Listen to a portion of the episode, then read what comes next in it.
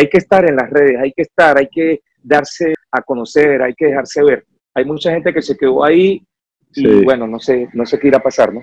Me han dicho que dice que camarón que se duerme, ni que lo faje chiquito.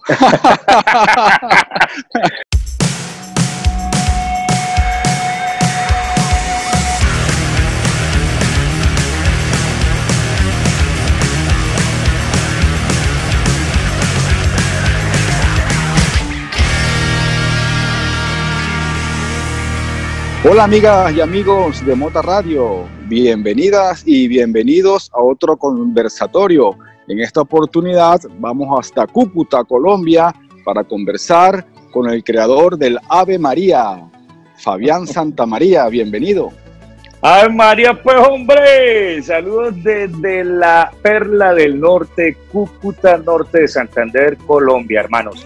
Saludos a toda la gente que nos ve y nos oye en Mota Radio a nivel mundial. Encantado. Así es, Fabián. Mira, bueno, estamos sonando uno de tus temas acá desde hace ya varias semanas, Ave María. Muy pegajoso. y bueno, nos gustaría comenzar con eso, que nos hables un poquito de ese tema. ¿Tú lo compusiste, lo arreglaste o lo, alguien más lo compuso y tú lo cantas? O, no, bueno. ¿Cuál es la historia del tema? La, historia del tema, eh, temas propios, es inédito, es mío. Es un canto a pedir perdón a, una mujer y va intrínseco la parte de lo que es eh, el, ruego a la parte religiosa, que me encanta también, ¿no? Este, precisamente la palabra de María también hace alusión a, la parte de la Virgen, ¿ok? y también va enfocado al vocablo que usan mucho los países de Ave María, pues hombre. Entonces quise hacer una trilogía este, entre amor, religión y colombianidad. Eh, se dio de una manera de verdad muy espontánea, gracias a Dios. Trabajé el tema con unos amigos de San Cristóbal, Rañero Pan, se llama el chico, el, de la parte de la producción musical. Yo hice la canción, la escribí, la saqué la guía armónica y con él nos reunimos y uno, eh, dos músicos de San Cristóbal, que es un grupo con el que yo he venido trabajando desde hace muchos años y le dimos la musicalidad. Pensamos precisamente en el son o el ritmo eh, urbano para poder internacionalizar el tema, pero respetando las bases de la percusión colombiana y el acordeón colombiano, que lo hacen este, característico del vallenato, ¿no? Y bueno, el resultado es este tema, de María. Excelente, por cierto, te refieres a San Cristóbal, Venezuela, la ciudad de la cordialidad, ¿no? Exactamente, es mi segundo hogar y efectivamente pues por ahí entré yo a Venezuela por, por los Andes por Táchira y San Cristóbal viví mucho tiempo allá. Yo pensaba que iba a decir por los caminos verdes, por las trochas. bueno, cuando no, cuando no teníamos, cuando no teníamos papeles nos tocaba por las trochas, ¿no? ¿Sabes cómo es ese cuento? Está bien. Mira, y veo que tienes también, pues por allí, algunos eh, de Guns N' Roses y tal, y tienes influencia del rock también. En... Pues, pues precisamente la historia va basada en el rock, porque mis inicios fueron con el rock. ¿Ok? En la época que empezábamos yo tenía un grupo que se llamaba Factory y hacíamos versiones de rock en español, ¿ok? Eh, Maná, Enanitos Verdes, eh, Los Pericos, para, hacíamos rock, ska y reggae. Y eh, de viajar por Colombia, para esa época había muchos problemas con el tema de, la guerrilla y la cosa, y viajar por carretera era muy complicado porque en carretera siempre nos aparecía por ahí en las montañas, el, Colombia es una zona muy montañosa, y en montaña había mucha guerrilla y siempre nos salían. Entonces llegó un día que dije no más y arranqué para Venezuela, que en ese momento Venezuela era el sueño americano de todos los suramericanos. ¿no? Entrando a Venezuela, eh, nos presentaban, empezamos a trabajar con la gente en los conciertos con Polar, con Pepsi, con, con las marcas de cigarrillos, con Belmo, en esa época que hacían esos conciertos arrechísimos y nos presentaban, señoras y señores, desde Colombia, el grupo Factory. Y los venezolanos con su jodera, colombiano, es una cumbia, un Entonces, pero eso fue creando ahí como una idea, ¿no? Yo decía, oiga, de verdad, de verdad, ¿por qué no fusionar eh, eh, el rock con el vallenato y la cumbia? Y en el momento en que empecé a empecé a pensar en la cosa, salió Carlos Vives al mercado. Y yo dije, por aquí es la vuelta. Pero me encanta el rock, parce, o sea, duro, Guns, Aerosmith, eh, bueno, todos los grupos americanos, la Bon Jovi, Pink Floyd, Led Zeppelin, toda esa vaina, Kiss, eh, me encanta.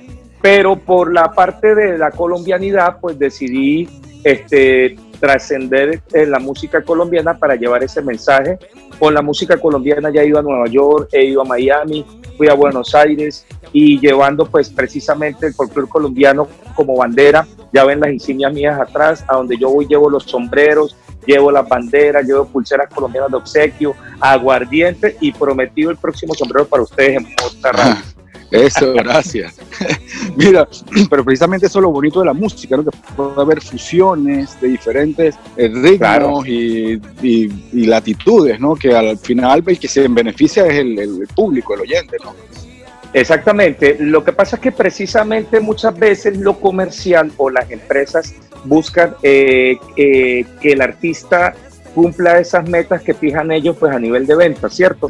Y, eh, por ejemplo, para ir a un caso conocido, lo que pasó con Juanes, que Juanes se cansó de, de, estar en una disquera porque le pidieron la repetición de la repetidera en función la fórmula que pegan con un, con un disco, ¿me entiendes? Entonces, eh, al, al pegar un disco, quieren repetir la misma fórmula y a veces atan al artista a hacer lo mismo, lo mismo, lo mismo. Que haciendo la analogía, analogía, por ejemplo, con el fútbol, que dicen que 11 inicial que gana no se toca, ¿no? Entonces quizás las disqueras, si un, si un disco y una tendencia eh, va bien, pues para qué inventar, ¿no? Pero realmente el artista y el músico siempre está inventando cosas nuevas y creando. Claro, exacto. Entonces, en función a eso, ahorita que estoy haciendo unos trabajos con la gente de Promo Record de Venezuela, llegamos a un acuerdo para empezar a, sonar la música mía y gracias a Dios en este proceso de pandemia estoy sonando en varios países, El Salvador, Guatemala, Chile, Argentina, Perú, Ecuador y me da mucha satisfacción porque se está llevando la música a esas latitudes, pero precisamente ya me están diciendo que grabe otra canción para empezar la promoción de la del próximo tema y manejando el género urbano, pero manteniendo mis raíces colombianas, que es lo que pretendo seguir haciendo, ¿no?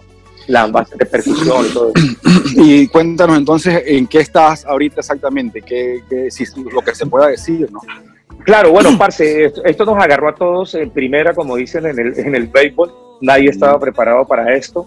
Este, sí nos ha pegado fuerte porque pues nosotros vivimos de tocar, nosotros vivimos del espectáculo, de ir a tocar en fiestas, de ir a tocar en conciertos y de verdad que toda esa vaina se paró.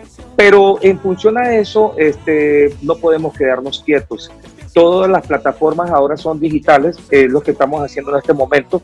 Todas las entrevistas que he tenido han sido a nivel digitales y precisamente se está mudando eh, claro, es un proceso lento porque el que consume música es muy diferente. Ver videos en YouTube, ¿me entiendes?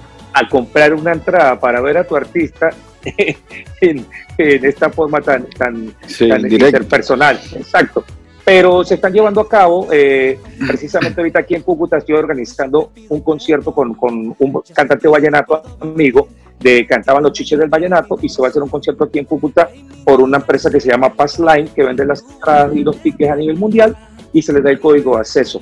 Lo probamos concierto que hice precisamente con el 20 de julio, que fue la independencia de Colombia. Aquí en la gobernación de Norte de Santander tienen una emisora este, de la gobernación hicimos el concierto el 20 de julio vía streaming, invitamos a artistas internacionales que nos mandaron sus videos y yo canté en vivo y en directo desde la emisora con mi acordeonero desde Cúcuta y eso salió pues por la página de la gobernación. Lo vieron en todo el mundo y entonces dijimos, hermano, por aquí es la vuelta. En, en base a eso, gente de Nueva York, que el año pasado estuve en Nueva York, en el Festival de Independencia y Orgullo Colombiano, me invitaron a varios conciertos así eh, eh, vía streaming y hicimos el concierto del 20 de julio con ellos, con Buenos Aires, el cónsul de Buenos Aires, eh, el colombiano, es de aquí de Cúcuta, de la zona, me invitó para trabajar con ellos, hicimos también conciertos con Buenos Aires. Entonces, ah, como dice el dicho, parce, ahí vamos este, buscándole la vuelta a la cosa para no quedarnos quietos, hay que generar contenido. Y en cuanto a nuevas producciones, comentaste algo antes que estabas... Exacto, estoy haciendo una canción Exacto, estoy haciendo una canción que, que, la quería hacer, la quiero hacer muy colombiana.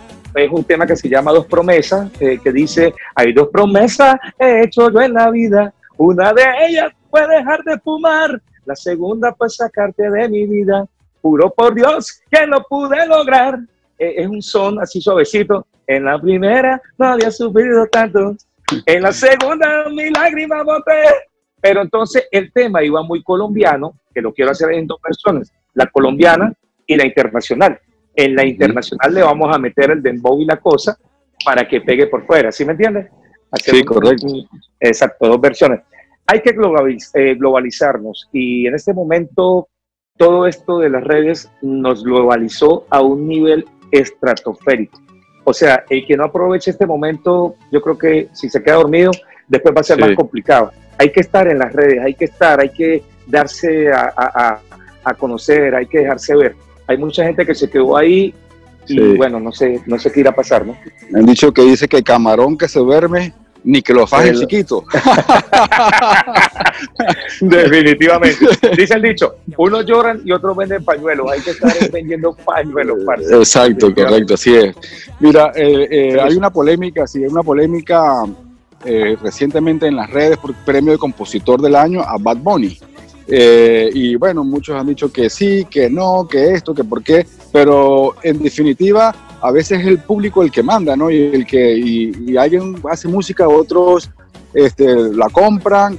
¿Y qué opinas tú al pues, respecto? O sea, pues hermano, este, el tema eh, es complicado en función a que, a que si se miden las cosas por reproducciones en YouTube o por ventas, eh, deberían darle otro premio, porque pues realmente o no sé qué tipo de composiciones están eh, valorando, premiando, ¿me entiendes? Porque realmente eso marca una división o un hito en la historia de, la música contemporánea moderna. Porque, ajá, ¿a qué se le está componiendo? Yo no me pongo porque pues ahora todo es arte, o sea, cualquier cosa que usted haga la clasificas en algún, en algún término del arte y bueno, si suena por algo y hay gente que le gusta, ¿cierto? pero yo creo que deben debe haber filtros para poder darle el valor realmente a las cosas, porque eh, se sobrevalora lo comercial por lo realmente bueno, ¿me entiendes? No estoy diciendo que lo que haga el muchacho sea malo, porque por algo le dieron el premio, pero yo creo que la categoría de mejor compositor, o sea, eh, a mí me parece que es un despropósito, porque realmente hay gente componiendo cosas bien elaboradas. Tenemos, por ejemplo, a Juan Luis Guerra, que hace una música excepcional, unas letras excepcionales, y ah, ¿dónde queda eso? ¿Me entiendes? O sea, sí, pero ¿será que, el, que, que, la tendencia no va por allí? O sea, el público, ¿qué estará pasando? ¿Un tema de, falta de más, un poquito más de educación en, las, en las personas, o más cultura? O, claro, el tema es de raíz y de fondo. ¿Qué es lo que pasa? Que desafortunadamente en la parte comercial conlleva a lo que le gustan las masas y pues realmente las masas en este caso lo que están escuchando pues es realmente lo que, lo que su cultura les da. Y en este momento hay una subcultura muy fuerte de, de gente que, que, tiene unos gustos realmente bastante complicados en función a eso, ¿me entiendes? El, el, el detalle de esto y yo lo veo desde mi punto de vista, es que las nuevas generaciones están creciendo con el celular en la mano y tienen acceso a contenidos que antes no teníamos, ¿me entiendes? Porque todos estos contenidos, todos estos contenidos eran Exacto, pero los contenidos eran censurados en televisión, en radio. Ahora cualquiera agarra un celular y puede escuchar lo que le, lo que quiera, lo que le dé la gana, ¿me entiendes? Fíjate que precisamente, las, perdón que te interrumpa, las canciones de, de, de Bad Bunny hablan mucho también en sus letras del consumo de la marihuana. Eh, que, eh, que, en, que en, muchos de nuestros países, en la mayor, mayoría de nuestros países, eh, eso, esas canciones habría que ponerle un pitico o simplemente las prohibían, ¿no? Pero lo que tú dices, ahora la masificación y el acceso al contenido crudo, pues permite que, bueno, mucha más gente pues llegue a las canciones, ¿no? A, o a los temas o a, información en general. Exacto, antes no era así, como tú dices, estaba limitado y censurado. Exacto, porque tú no escuchas una canción de Bad Bunny esa que dice que le va a mamar el culo a no sé quién, eso no se puede poner en la red ni en la televisión, ¿me entiendes? Pero en YouTube usted lo puede reproducir las veces que quiera. Entonces, ¿qué pasa? Eh, creo que están premiando es eso, la cantidad de reproducciones que tienen esos personajes en las plataformas digitales, porque realmente, ¿quién compra un, un disco de Bad Bunny? Todo ahora es por descargas, ¿me entiendes? Sí. Entonces, eso masifica eh, la reproducción Y, y, los que están consumiendo por lo general ese tipo de música son los, los niños, los muchachos que tienen el jóvenes, exacto, que están pegados todo el día y eso les genera ese morbo y, y, entre comillas, como dicen la jodedera, ay, mira esto lo que está cantando, se masifica esa vaina como el Gangnam sí. se, se, viraliza, ¿no? se viraliza, ese es el término. Entonces, claro, eso entra empieza a calar en la, en la niñez y en la juventud que todavía no tienen un concepto de real de la música y dejan de escuchar la música realmente, entre comillas, que llamamos nosotros la buena música, por escucharlo más fácil. Y bueno, tenemos ahí a la gente haciendo trap. Y ahora, antes, ¿te acuerdas que nosotros en la época de jóvenes queríamos era ser rockeros, guitarristas, bateristas? Ahora no, ahora todos quieren ser flow, quieren cantar reggaetón, malotes los tiempos cambiaron, exacto. Sí, fíjate que eh, exactamente, ahí como, tú decías, eh, ha habido tendencia. Una época era antes, que si el cha-cha-cha, después vino el rock, el rock and roll, y después el metal, y después la, época de la salsa, el de oro, el merengue, el merengue en los años 80 eh, era lo que se oía. Entonces, pero yo creo que entonces el reggae, y de la mezcla de todo esto, las nuevas generaciones están sacando estos nuevos, estos nuevos digamos, eh, fenómenos musicales, ¿no? Que, pero, pero a veces, pero para terminar ahí, la, a veces la música es muy buena. El tema es que a veces con las letras con las que acompañan son un poco irreverentes y quizás nosotros, nuestras generaciones, no estamos acostumbrados a, o, o por la misma censura que había, nos choca, ¿no? Obviamente que hay canciones más vulgares que otras, independientemente que si uno sea uno muy liberal, hay unas que son muy vulgares. Pero bueno, en líneas generales, eh, yo creo que esto de las redes, sobre todo a, la parte artística, toda la globalización que ha habido con esto y la masificación, pues haciéndolo desde el mejor, del, del punto de vista más positivo, pues los ha ayudado. Sobre todo por lo que tú hacías referencia, que antes las disqueras pues sometían mucho la, la, digamos, creatividad de los músicos y artistas, ¿no? Hoy en día, si la disquera no quiere, pues bueno, hay muchas maneras de llegarle al público sin ellas, ¿no? Y, en eso tú hacías énfasis, ¿no? Exacto, exacto. Pero mira, mira este, exactamente la, el, el tema va a, a, algo que hablamos precisamente con unos amigos en estos días. Lo que vale para un grupo de rock o un grupo constituido entre músicos hacer una canción o un disco, ¿me entiendes? Tiene, implica costos de meterse a un estudio de grabación, grabar su guitarra para que el sonido quede bueno. La mayoría de estos personajes son tan, tan, tan o sea, hacen en caliente las cosas porque lo que necesitan son unas bases y en una computadora hacen sus canciones. Entonces tenemos una agilidad de sacar temas y por eso los reggaetoneros vienen sacando tantas canciones, no como los grupos de rock que antes era, era, era esperado un lanzamiento de un disco, un lanzamiento de un single, ¿me entiendes? Porque se demoran en crear. Ahora estos no, estos van cantando y sí. saque. Y por eso muchas veces esos temas son tan de corto, de tan corto éxito porque hay temas que duran tres meses o, menos de seis meses, por, la, porque sacan cada rato canciones y canciones. Pero se respeta que... Todo es muy inmediato, ahora, ahora todo es más rápido, tanto como las eh, pegadas como las caídas, ¿no? exacto. Eh, como te decía al principio, nosotros tenemos un servicio musical de la ABC que nos provee todas las canciones con derechos de las que sonamos y eh, bueno, me he quedado impresionado de la cantidad de canciones que ya que hablan del tema de la pandemia, cuando apenas ni siquiera estaba comenzando ya estaban sacando temas, ¿no? Y eso no ha parado, como tú dices, es muy inmediato. Exacto. Inclusive desde diferentes partes, ¿no? La gente hay uno, uno graba la voz de un lado, el otro la percusión en otra, la guitarra, etc. Por, esto que estamos haciendo nosotros, esta interacción y el internet y la y, los equipos se volvieron portátiles. Antes un estudio de grabación eh, valía un dineral montar un estudio, parce. Y, y, el sueño de todo artista era ir a un estudio de grabación. Las maquetas se hacían en cassette y la gente grababa. Ahora no, ahora cualquiera invierte en una computadora y graba vainas arrechísimas sin necesidad de un estudio. ¿Me entiende? Entonces, usted graba su, su, cosa, se la envía vía eh, el correo al ingeniero en, cualquier parte del mundo. Mézcleme eso. Cuando aquí está la mezcla, y usted dice, excelente, lancemos. Antes no. Antes otra tendencia, otra tendencia es que muchos cantantes y artistas están eh, uniéndose para sacar nuevas producciones, unir los talentos, ¿no? En ritmos y en conocimiento. ¿Tú estás haciendo algo parecido? ¿Tienes algo en mente con algún colega? dijiste que estabas trabajando algo con...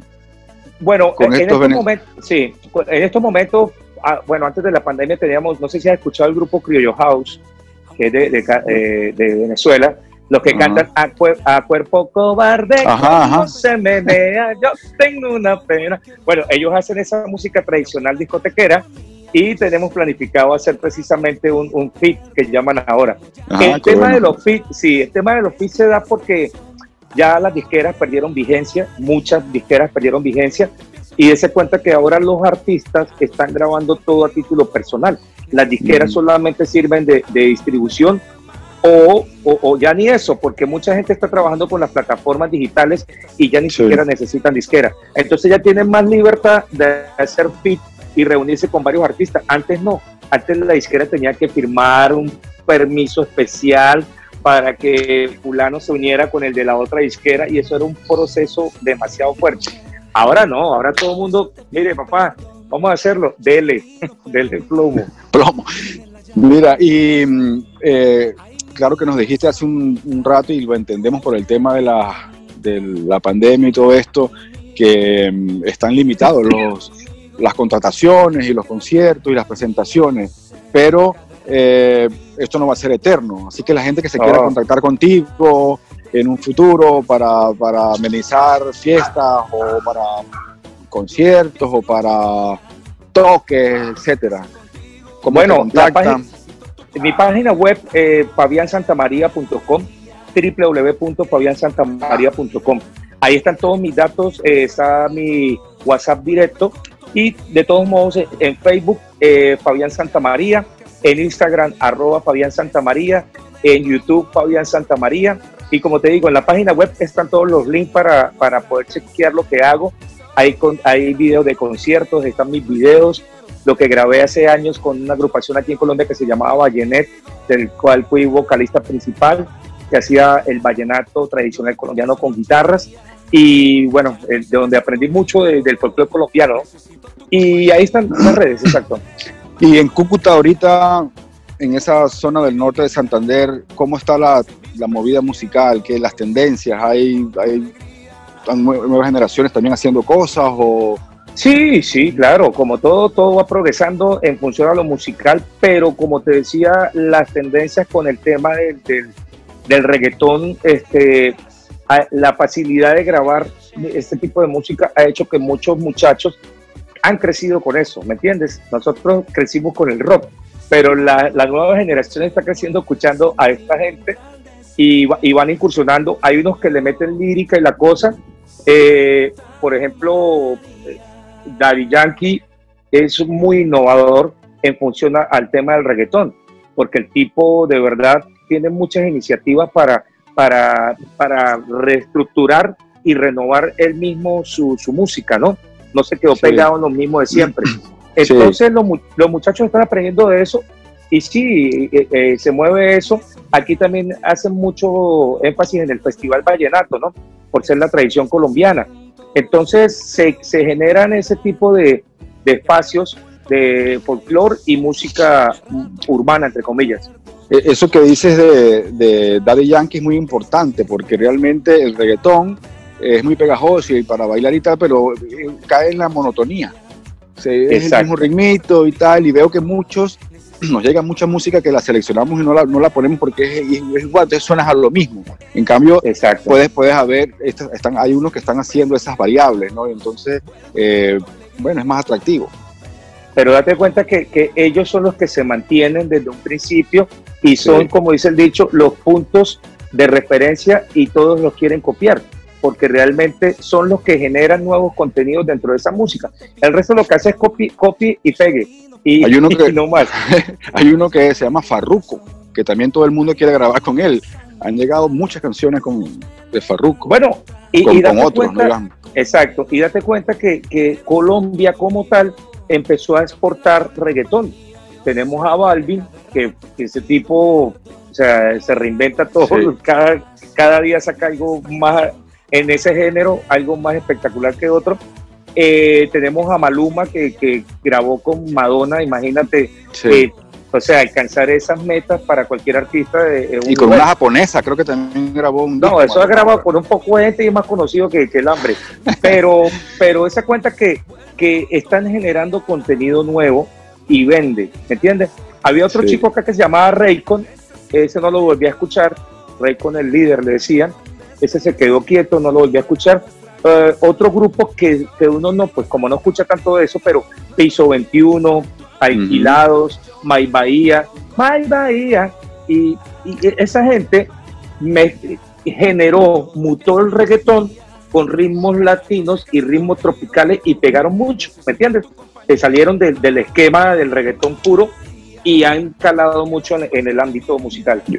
Yo, no conozco mucho el tema del, reggaetón, pero no sé si fue el mismo Daddy Yankee que, que estuvo, tuvo un bajón y estuvo en Medellín. ¿No fue Daddy Yankee fue otro? Que se reinventó no, e, ese fue este Nicky Jam. Nicky ah, Jam. Mm, ese tipo ahora es una estrella, hasta lo vi haciendo publicidad de relojes costosísimos en una en revista eh, En uno de sus nuevos temas, pues hace referencia a, esa, a, lo que Medellín significó para su relanzamiento. Él vivió en Medellín bastante tiempo y ahí, ahí fue que volvió a surgir. Y bueno, para no ir tan lejos, mire lo que está haciendo Carlos Vives, este, con, con, la bicicleta, con esos temas. Este, Aquí estamos sonando un tema de Carlos Vive con Alejandro Sanz. Exacto, ese fue el tubo de ellos dos, está muy bueno. La nueva producción de él que se llama Colom, Colom, este, Cumbiana, cumbiana, todos los ritmos, casi todos están en fusión al, al, al flow, al, al dembow, ¿me entiendes?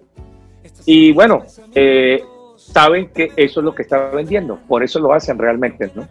Por ahí estoy viendo también una insignia del Cúcuta Deportivo, ¿no? Sí, es, que, ajá, es que mi, hermano, mi hermano es el presidente del Cúcuta Deportivo. Ah, qué bien. Los motilones, los motilones. sí, sí, sí, sí, Los motilones. No sabía eso. E, e, esta chaqueta la personalicé yo. A mí me gusta también mucho la cosa del diseño. este, mírala por la parte de atrás para que le eche un ojo ahí rapidez. Ajá. le metí un poco de parches y, y bueno, tanto así que mucha gente que me la vio me dice, coño, hágame una. Iba a empezar a hacerlas para venderlas pero con esto de la pandemia tocó dejarlo para después. Pero bueno, ahí, ahí, cuando se, como cuando se resuelva hacerlo a través de los de la, del e-commerce de Mota Radio la podemos ofrecer. aquí le pongo la de Mota Radio, sí señor, claro que yes. Sí, sí, sí, Listo. Bueno, ya, ya estamos casi llegando al final porque tú sabes que el tiempo, eh, corre. Sí, corre. Eh, nos gustaría pues que enviaras un mensaje final a, a todos los oyentes de la buena música y bueno. un pedacito de la canción para que no digan que no se les canta, ¿le parece? Una claro que sí. Bueno, eh, amigos de Mota Radio, soy Fabián Santa María. Es un placer que mi canción esté sonando en Mota Radio a nivel mundial. Y aquí les canto un pedacito de Ave María para ustedes con cariño. Espero que me digan si se oye bien. ¿Saben? Ajá, ahí va. Santa María, motorradio.com. Oh, y dice, hasta las 5 de la mañana. Ajá, go. Aunque quise olvidarte, no lo pude lograr. Estás en mis pensamientos, te veo en cualquier lugar y aunque la culpa fue mía, yo sé que a cada rato te pido perdón. Como ya no me escuchas, te escribí esta canción. Ave María. Yo te pienso noche y día. Ya no sé qué hacer contigo. Necesito tu compañía. Ave María. Eres parte de mi vida. Estás en mis pensamientos Vuelve con tu alegría, Ave María. Escuchando Mota Radio. Oh, oh. Eso, un, un guarito y un porrito. provoca un guarito y un porrito. un porrito para elevarnos y llegar a la luna, Marcelo. Esa es la vuelta. Esa es la vuelta. Bueno, Fabián, un millón de gracias. Esperemos pronto tenerte con tus nuevas producciones por acá y también conversando con toda nuestra audiencia. Seguro, parcero, a la orden siempre. Gracias por esa discusión. De verdad se les quiere mucho. Dios los bendiga. Y bueno, full creatividad en, este, en esto que ya pronto va a acabar. Ya se consiguió la vacuna supuestamente, pero hay que hacer, la vacuna está aquí en la mente. Así que mota con eso. Dale, chévere. Un Hasta la próxima. Chao. Amén. Y ustedes, chao. No vuelves me muero, sin ti me entra el desespero, que te lo digo yo. Santa María.